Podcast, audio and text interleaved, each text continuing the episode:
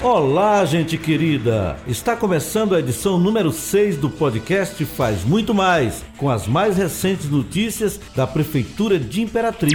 Nessa sexta-feira, 19 de fevereiro de 2021, vamos falar sobre. Kits de alimentação escolar que continuam sendo entregues pelo município é visível. Obras de drenagem diminuem pontos de alagamento nos bairros de Imperatriz. Meio ambiente. Gestão ambiental de Imperatriz desperta interesse de municípios do Maranhão e até de outro estado. E a vacinação antirrábica? Quase 23 mil animais já foram imunizados pela Prefeitura. Fique atento! Pagamento à vista do PPI deve ser feito até o dia 22 de fevereiro. É isso aí, Lauri Barros. Sextou? Calma, Josué, ainda não. Vamos primeiro de notícias. Você sabia? Tem gente que pensa que pelo fato de nossos alunos não estarem nas salas de aula, não recebem alimentação escolar? Pois aqui a Imperatriz, alunos da rede municipal de ensino continuam sendo beneficiados com os gêneros alimentícios do kit da merenda escolar. A Prefeitura de Imperatriz, por meio da Secretaria Municipal de Educação, SEMED, mantém as entregas desde abril de 2020, um dos primeiros municípios a adotar medida devido à suspensão das aulas presenciais em consequência da pandemia. Após esse feriadão de carnaval, o atendimento nas escolas foi retomado.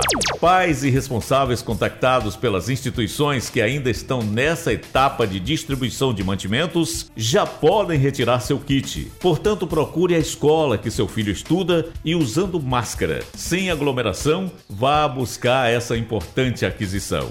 Disse secretário de Educação José Antônio Pereira. Olha, gente, esse kit alimentar não é fraco não, viu, Lauri? É composto por itens como arroz, feijão, macarrão, leite, biscoito, achocolatado e flocão de milho. O kit é destinado ao aluno de forma individualizada. São artigos que fazem parte da alimentação escolar e da cultura alimentar da nossa região. Foram definidos pela equipe de nutrição da CEMED, obedecendo o valor nutricional compatível com o recomendado pelo Fundo Nacional de Desenvolvimento da Educação, o FNDE. Pessoal, vocês já notaram que apesar das chuvas dos últimos dias, não se teve notícias de alagamentos, pelo menos que deixaram pessoas desabrigadas, como costumeiramente acontece em Imperatriz? Pois é, não estamos livres disso, pois quando a natureza quer, nada pode contê-la. Mas graças ao trabalho da prefeitura através da Secretaria de Infraestrutura, estão sendo minorados esses problemas. É o que afirma o secretário Zigomar Filho. Estamos acompanhando mais uma ação da Prefeitura, nessa sexta-feira, 19 de fevereiro.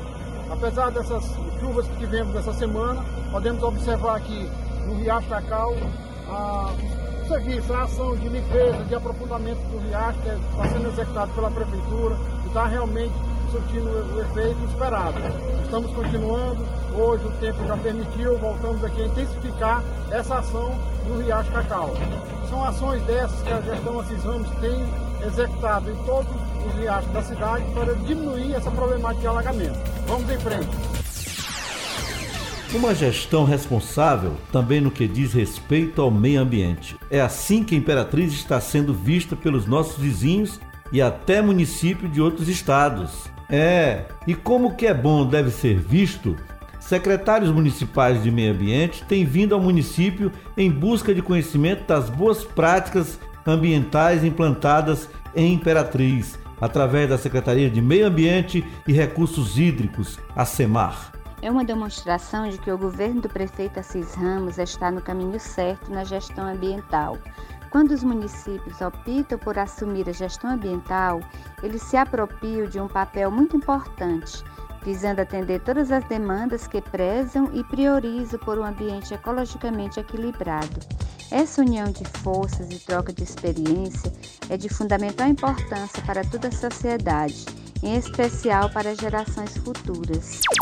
Este ano, a titular da pasta, Rosa Arruda, já recebeu a visita dos secretários municipais de Meio Ambiente, Francisco Leandro Souza Caroebe, de Roraima, Márcio Miranda, São Francisco do Brejão, Eduardo Cortés, Estreito, Francisco Alves Carneiro, senador Larroque e Lucas Paiva, vice-prefeito de Davinópolis.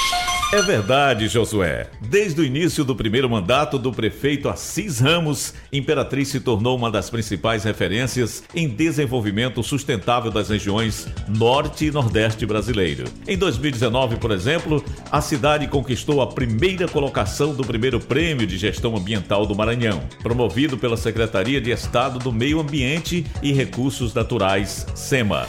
Um dos principais projetos ambientais é a coleta seletiva de resíduos sólidos, executado desde 2017 pela Prefeitura, através da SEMAR e Secretaria de Limpeza Pública, SLP, colocando Imperatriz entre os sete principais municípios do Brasil que mais reciclam materiais, com 4,7% acima da média nacional.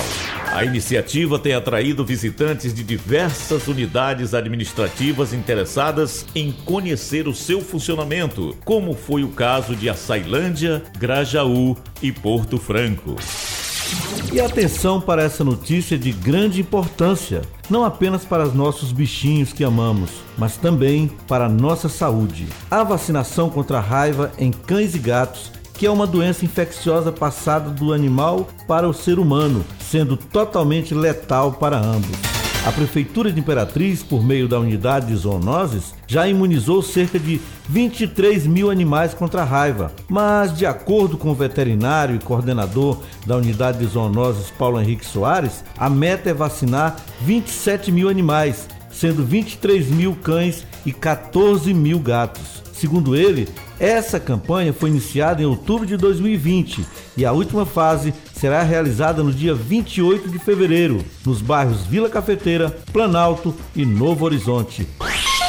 Daremos continuidade na vacinação com 85% dos animais já imunizados, na expectativa de que a meta seja batida ou até ultrapassada, afirma Paulo devem ser imunizados todos os animais a partir de quatro meses de vida, incluindo fêmeas grávidas ou amamentando, já que, de acordo com o veterinário, não há contraindicações. Bacana, Josué! Vale ainda destacar que a vacinação antirrábica ocorre durante todo o ano no próprio centro de zoonoses, na Rua Coletora 1, bairro Conjunto Vitória, de segunda a sexta-feira, das 8 ao meio-dia.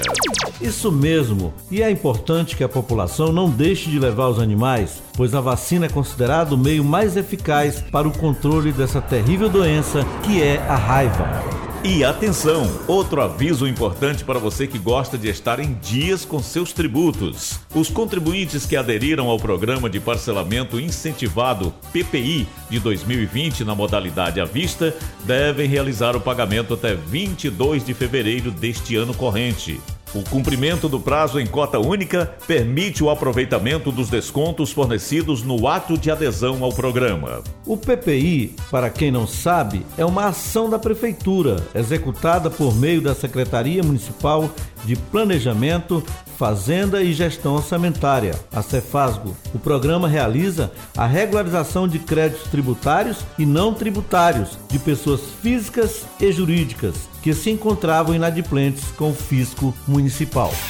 O secretário da Cefasgo, Josafan Júnior, ressalta que aqueles que não cumprirem o prazo de pagamento do débito na modalidade à vista terão a adesão cancelada por conta do vencimento do prazo.